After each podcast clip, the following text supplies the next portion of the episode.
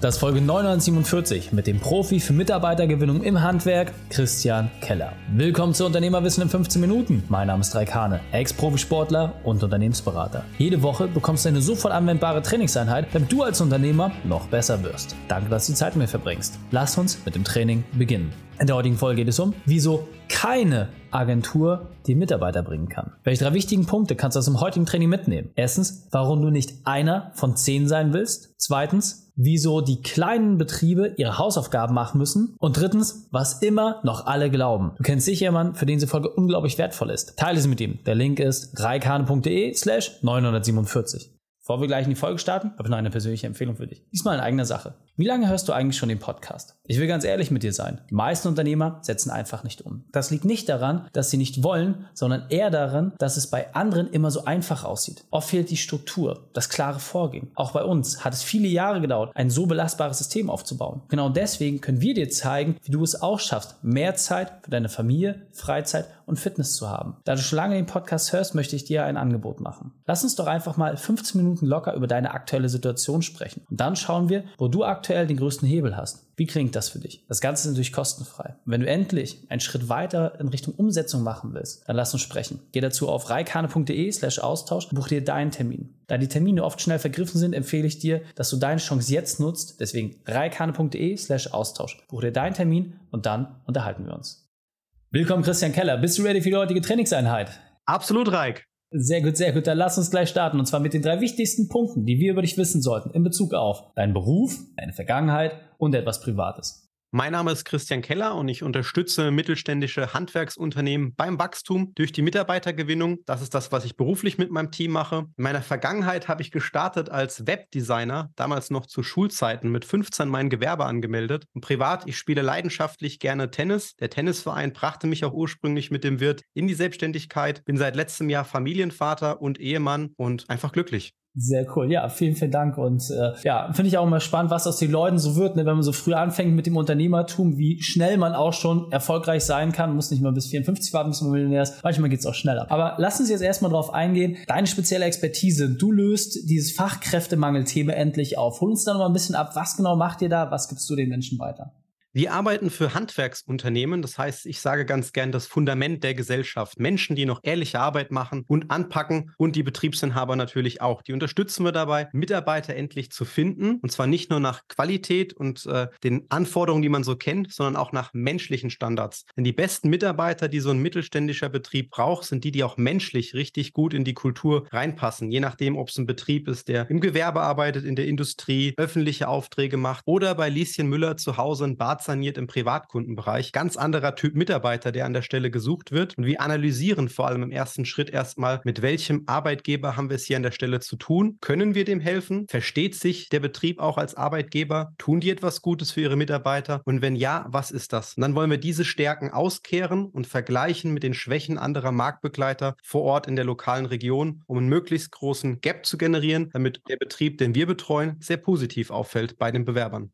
Ja, sehr, sehr cool. Und vor allem das finde ich sehr, sehr schön. Diesen regionalen Ansatz, der ist ja für ein Handwerksunternehmen sehr, sehr wichtig, weil es gibt halt einfach Einzugsgebiete etc. Äh, da muss man schon sehr drauf achten. Und jetzt muss ich sagen, du hast ein tolles Unternehmen aufgebaut, ja, tolle Mannschaft, das Team funktioniert super, aber es war nicht immer alles so schön. Deswegen holen uns mal ab. Was war deine berufliche Weltmeisterschaft? Deine größte Herausforderung? Und wie hast du diese überwunden? Ja, tatsächlich bin ich jetzt seit 13 Jahren, habe ich mal nachgezählt, Unternehmer. Und lange Zeit konnte ich mir, das ist, was ich schätze, immer heraussuchen, mit wem ich arbeite. Wenn ich mich mal von einer Person trennen musste, dann war es entweder aus organischem Grund, die haben einen Werkstudentenvertrag auslaufen lassen, oder ich hatte entschieden, ich möchte mit dieser Person nicht mehr zusammenarbeiten. Letztes Jahr in meinen Flitterwochen hat mich das Gegenteil erreicht. Und zwar eine Mitarbeiterin, mit der ich sogar gerechnet hatte, dass die bei uns die nächsten Schritte in der Karriereleiter geht, die mir immer ihre positiven Absichten geäußert hat, was ihre nächsten Schritte sind. Die rief mich an, beziehungsweise schrieb mir erstmal auf dem kurzen, unverbindlichen WhatsApp-Weg, können wir nicht mal sprechen. Ich war ja relativ gut drauf, weil in den Flitterwochen habe mich diesem Telefonat gestellt, dachte vielleicht ein Kunde hat gekündigt. Und nein, sie hat mir dann vorgestellt, dass sie sich für ein anderen, anderes Arbeitsangebot per LinkedIn entschieden hatte, abgeworben wurde und mir gerne kündigen würde und über die Formalitäten reden wollte. Das hat mich aus allen Wolken gerissen. Das habe ich in dem Moment überhaupt nicht bei der Kollegin gerechnet. Ich fand den Zeitpunkt menschlich absolut unter aller Sau gewählt, muss ich an der Stelle so sagen. Und das hat mich erstmal abgeholt, um zu lernen, okay, was habe ich hier vielleicht als Arbeitgeber für Fehler gemacht oder für Punkte nicht gesehen scheinbar in den letzten Monaten, dass ich mit einer ganz anderen Richtung gerechnet hatte. Das wurde auch noch verstärkt, als ich aus den Flitterwochen wiederkam, hatte tatsächlich dann eine Werkstudentin noch gekündigt und eine zweite Dame, die im, ich nenne es mal, beruflichen Wiedereinstieg war. Das war meine erste Mitarbeiterin, die äh, lange Zeit bei mir war, dann in Mutterschutz wiederkam. Ein halbes Jahr haben wir versucht, sie wieder einzugliedern. Nur durch das Wachstum bei uns fühlte sie sich nicht mehr so wohl wie damals, als sie meine rechte Hand war, für alles sorgte und auch sie kündigte mir. Das waren dann drei Kündigungen innerhalb von drei Wochen. Da dachte ich mir, wow, also was hast du hier falsch gemacht, Christian? Einiges überdacht an der Stelle. Schaut, okay, da war es eine andere Situation. Hier habe ich das Gespräch an der falschen Stelle in die falsche Richtung gelenkt und musste viel lernen, was es überhaupt für uns auch bedeutet, Arbeitgeber zu sein und ähm, weg von einem Start-up, wir sind alle ein tolles Team, hin zu, okay, ich muss den Menschen auch verstehen an der Stelle.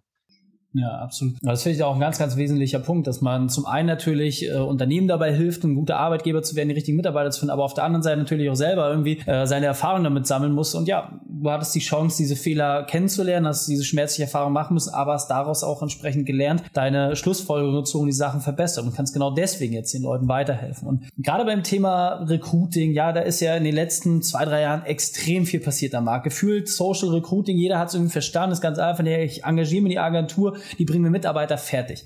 Aber ist ja gar nicht so einfach. Deswegen, was mich mal interessieren würde von dir als Profi, was sind denn so die zwei, drei Sachen, die man sowohl als Arbeitgeber, der beauftragt, beachten muss, aber vor allem, was sind vielleicht auch so die schwarzen Schafe? Woran erkenne ich jemanden, der es vielleicht auch nicht unbedingt nur gut mit mir meint oder der vielleicht auch einfach nicht ausreichend Erfahrung hat, um mir wirklich weiterzuhelfen?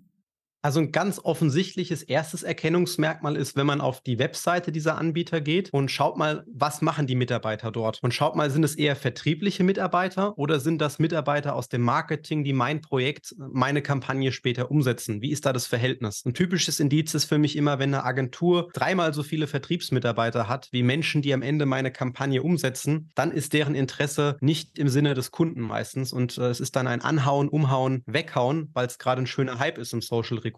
Gott sei Dank funktionieren ja auch Standardkampagnen nach Schablonen nicht mehr. Also tatsächlich unsere erste Kampagne in dem Bereich 2017, als ich 100% Fokus auf Social Recruiting gelegt hatte, da hat es noch gereicht, wenn du rausgehst mit, hey, wir sind ein Sanitär, Heizung, Klimabetrieb, wir suchen neue frische Anlagenmechaniker, komm zu uns, verstärk uns. Das ist heute total ausgelutscht und ich muss meine Stärken als Arbeitgeber zeigen. Und da ist dann der wahre Unterschied. Also unser Geheimrezept ist, den Arbeitgeber zu analysieren. Was sind seine Stärken? Was könnten Motive sein, warum jemand jemand zu ihm wechselt, kann das sein, dass man hier eine Karriereperspektive hat, dass man bei einem lokalen Marktführer ist, dass man auf ein Klientel spezialisiert ist, wie Privatkunden oder Gewerbe, eine besondere Technik oder Werkzeug, mit der man die Dinge umsetzt oder nur in einem Sektor aktiv ist, wie zum Beispiel Photovoltaik als ganzheitliche Lösung, statt zu sagen, wir machen Bäder, wir machen Heizung, machen ein bisschen von dem, bisschen Kundenservice und man verzettelt sich. Also klare Positionierung, wofür stehst du als Arbeitgeber und damit auch sich zu trauen, wofür stehst du nicht. Weil du wirst auch immer, wenn wenn du rausgehst mit einer tatsächlichen Botschaft, auch Leute verschrecken. Wir haben zum Beispiel in einer Region Betriebe, die bewerben ganz prominent ihre Work-Life-Balance, die Vier-Tage-Woche, die flexiblen Arbeitszeiten. Sehr familiär geprägter Betrieb. Wir haben andere Betriebe, die sagen, bei uns kannst du auch sechs Tage die Woche arbeiten und kannst noch, wenn du Lust hast, am Wochenende gut bezahlte Überstunden machen bei den Projekten, aber nur, wenn du willst. Komplett unterschiedlicher Typ, auch andere Projektkategorien dahinter. Für beides gibt es Mitarbeiter. Man muss halt nur schauen, passt das zu meiner Identität als Betrieb. Also prüf bei der Agentur, wie ist das Mitarbeiterverhältnis, natürlich auch, was die für Referenzen haben. Heutzutage sollte man, wenn man das ein paar Jahre hat, auch ein paar hundert Referenzen haben. Dann ehrlich hinterfragen, bin ich ein guter Arbeitgeber? Mache ich wirklich Dinge besser oder anders als mein Marktbegleiter um die Ecke? In der Regel, wir unterstützen Betriebe Minimum ab 20 Mitarbeiter, eher 50 bis 200 Mitarbeiter im Mittelstand. Die müssen schon etwas richtig machen, sonst wären sie nie an den Punkt gekommen. Ähm, super gut ist auch immer familiengeführt, wenn man es nicht an einen Fremdgeschäftsführer abgegeben hat. Das das hört der Handwerker gerne. In anderen Branchen mag das anders sein. Ein Handwerker arbeitet gern mit dem Chef, der auch noch die Verantwortung trägt. Und was ich nochmal einen ganz, ganz wichtigen Part finde, also du hast gerade schon gesagt, ne, erstmal, dass sie schon seit 2017 am Markt sind, ja, also viele, von denen man so hört, die machen das irgendwie seit einem halben Jahr, dreiviertel Jahr. Wie viel Track Record können die wirklich schon haben? Wie viel Marktexpertise ist auch da? Ja, das Verhältnis so von Vertriebsmitarbeitern zu den Leuten, die es umsetzen, muss man sich auch die Frage stellen, ist ja, wenn ich den ganzen Tag nur verkaufe, irgendwann muss es ja auch mal liefern, so. Wenn ich da nur eine Person habe, die es machen kann, könnte es auch schwierig werden. Und was ich spannend finde, das hattest du im Vorgespräch schon so ein bisschen gesagt, ihr selbst analysiert ja auch das Unternehmen und geht da wirklich wirklich rein und sagt, hey, ist das überhaupt ein attraktiver Arbeitgeber? Und es kann sogar sein, dass jemand sagt, hey, ich will euch mein Geld geben und ihr lehnt ihn ab. Kannst du mich da nochmal abholen? Warum macht ihr das? Weil es widerspricht ja eigentlich dem, dem äh, Natürlichen, äh, was man als Unternehmer so denkt. Aber warum geht ihr so vor? Warum hat das seine Berechtigung? Wir haben das natürlich auch mal versucht am Anfang und wenn man eine Methode gefunden hat, einen Ansatz, der funktioniert, denkt man ja auch, man kann jedem Handwerksbetrieb helfen. Praktisch gibt es weniger Menschen im Handwerk, weniger Fachkräfte, als es Betriebe gibt, die sie gerne einstellen würden. Also gehen die, meine These, die Leute zu den Besten hin. Man will sich ja irgendwo gewertschätzt fühlen heutzutage als Handwerker. Ähm, dementsprechend muss ich schauen, wer sind die besten Betriebe. Ich kann nicht jedem 0815-Betrieb an der Stelle helfen und ich finde es gesellschaftlich betrachtet einen größeren Mehrwert, wenn dann diese diese Betriebe als erstes mal darüber nachdenken, was könnte ich denn machen, damit am Ende ein Mitarbeiter mich attraktiv findet. Natürlich sind wir vor drei, vier Jahren rausgegangen, haben auch mal mit einem fünf, sechs Mann Betrieb gearbeitet. Leider hat es dann natürlich vielleicht nur zwei, drei Bewerber gegeben, weil es irgendwo in der dörflichen Region war. Der Betrieb hat nichts anderes gemacht als zehn Betriebe um die Ecke und wir haben kein Differenzierungsmerkmal gefunden. Es gibt immer besondere Ausnahmen. Man kann mal den charismatischen Chef haben, der eine Büttenrede hält, gerne ein Video aufnimmt. Das kann funktionieren. Wenn ich auf Nummer sicher gehe, gehen will, muss ich erstmal den Arbeitgeber verstehen und muss auch das Gefühl bekommen, der wertschätzt die Mitarbeiter und schreit sie nicht am Ende noch auf der Baustelle an. Das heißt, in eurem Screening, was, was genau macht ihr da? Worauf klopft ihr die Leute ab? Weil das ist ja für mich als Arbeitgeber auch mal interessant zu wissen, hey, was sind denn genau diese Unterschiede? Ja, oder was muss ich vielleicht auch liefern, damit die Agentur performen kann? Weil die Erwartungshaltung ist ja häufig so, hier, ich gebe euch mein Geld und ihr macht das schon. So einfach ist das Spiel am Ende doch nicht. Man brauchst ja doch beide Seiten. Kannst du uns da vielleicht mal kurz abholen?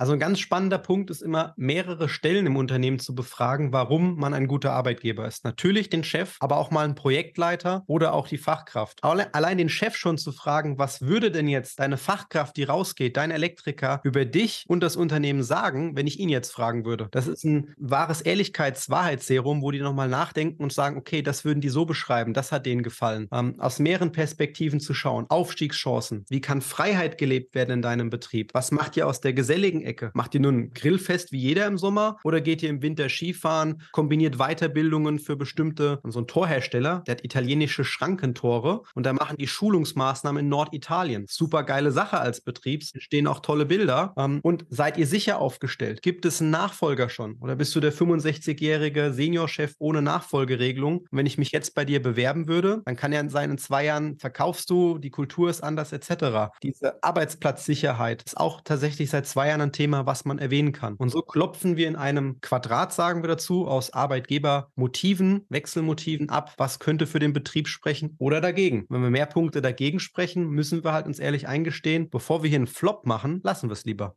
Ja, finde ich auch, wie gesagt, sehr, sehr ehrlich und fair, dass man einfach sagt, okay, dann bin ich als Betrieb noch nicht so weit und ich kann ja selber als Unternehmer die Entscheidung treffen, mache ich meine Hausaufgaben. Allein das ist ja schon wert, mal mit euch ins Gespräch zu gehen, überhaupt zu sehen, wo sind denn eigentlich gerade meine größten Baustellen, ja, also in meinem Unternehmen? Und wie muss ich mich selber verbessern, damit ich dann halt auch so einen Service nutzen kann, so wie du schon gesagt hast, ja, der Markt bewegt sich, ja, da ist viel drin. Und klar, als Fünf-Mann-Bude ist es schwieriger für mich, Leute zu finden, als jetzt mit 30, äh, 40 Leuten vielleicht, aber am Ende des Tages kann ich mich da auch hinentwickeln. Die Leute sind ja trotzdem da. Und ich brauche nur einen richtigen Kanal. Ja, sehr, sehr cool. Wir sind so langsam auf der Zielgraben. Das heißt, wenn ich jetzt sage, hey Christian, habe ich verstanden, ist ein Thema für mich. Und ja, ich bin eher ein Unternehmen, was schon ein paar mehr Leute hat, ne, 30, 50 aufwärts, aber vielleicht sogar auch mit mehreren hundert Leuten und ich möchte jetzt den Service mal nutzen. Wie genau können wir das machen? Wie ist da so der Ablauf? Wie kommen wir zu dir?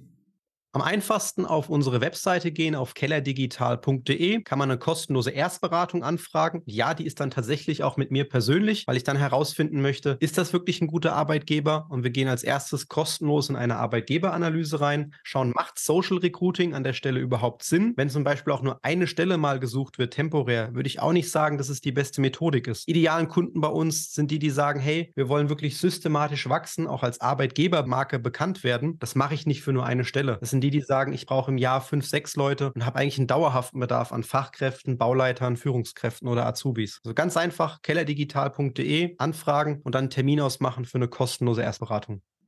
Sehr gut. Packen wir natürlich auch alles in die Show. Christian, vielen, vielen Dank, dass du deine Zeit und deine Erfahrungen mit uns geteilt hast. Ich freue mich auf das nächste Gespräch mit dir. Danke, Reik.